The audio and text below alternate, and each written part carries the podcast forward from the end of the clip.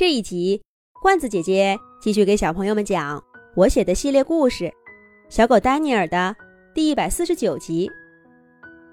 苏珊毕竟还小，身上的伤又没有完全好。天刚刚黑下来，他就累得躺倒在一块大石头旁边，嘴里叫着：“我还要做游戏。”可身体却不听话的一歪，一躺在地上就睡着了。丹尼尔和威廉合力把苏珊推到石头后面一个小小的洞穴中，遮挡住风雪。丹尼尔悄悄问道：“这里不会有猞猁吧？”威廉摇了摇头，同样压低了声音回答说。放心吧，那些猞猁只喜欢鬼鬼祟祟的在密林里活动。这里这么空旷，他们不敢来。就算来了，哼，在这个地方，我也不怕他们。丹尼尔这才放下心来，跟威廉一块儿卧在石头下面。两个小哥哥守护着熟睡的妹妹。虽然白天一直在下雪，傍晚的天空却放晴了。一抹漂亮的火烧云，在雪白的地平线上腾空升起，仿佛在雪山上燃起了火把。丹尼尔他们差点看呆了。不过只片刻功夫，云朵就跟着夕阳散了，留下一弯明月。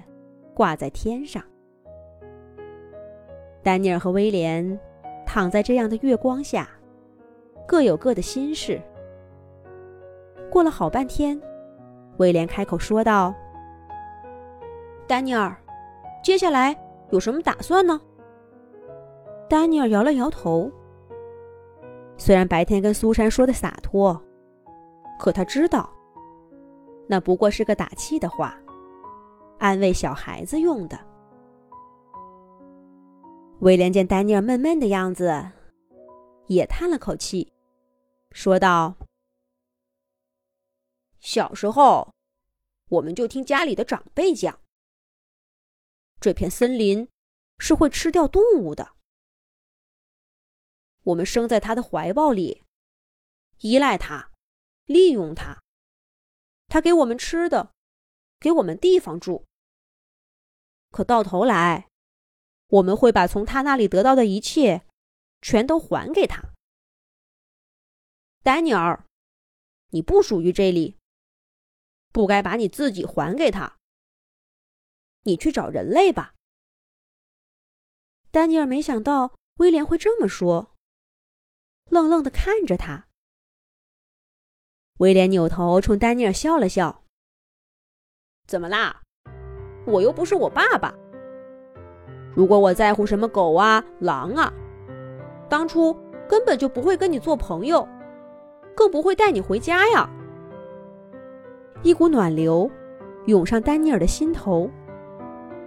他看看威廉，再想想自己，他们两个几乎长得一模一样，比威廉跟马克更像是亲兄弟。可偏偏一个是狼，一个是狗，这就像一条无法跨越的横沟，把他们两个无情的隔开。不过丹尼尔更害怕的是，那条沟不单单刻在狼家族的偏见中，更刻在威廉的心里。但这一刻，丹尼尔明白了，在威廉心中，所有的一切都跟他们当初认识的时候。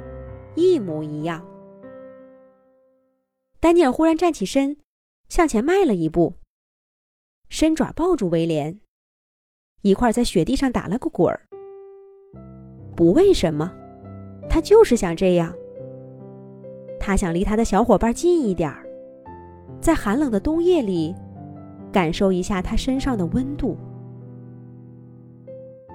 威廉，我向你保证。我绝不会到猎人那儿去。我不会去跟你的敌人做朋友的。在认识你之前，我曾经见过一只棕熊。它是在牧民的家里长大的。我也想去找牧民。我想，他们不会拒绝一只狗的。我可以一边跟他们的狗学习牧羊，一边等老鼠的消息。丹尼尔把自己心中隐隐约约的想法告诉了威廉。威廉点点头说：“嗯，这样我也放心些。”丹尼尔，没有什么动物能独自在冰天雪地的森林里活下去。你千万别逞强，加油！等你的好消息。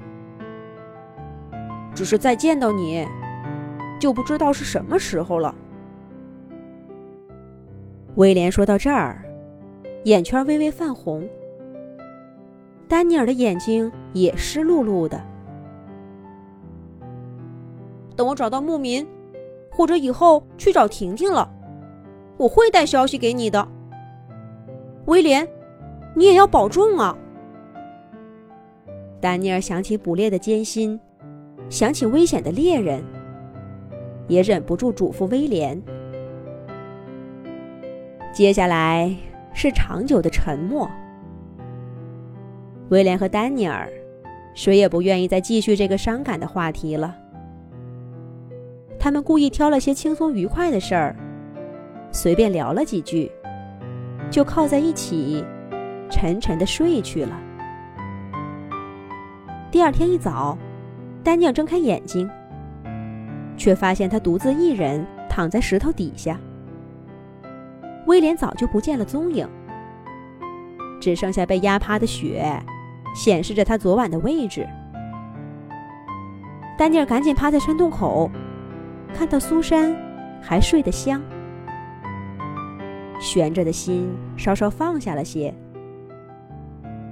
可是威廉去哪儿了呢？下一集讲。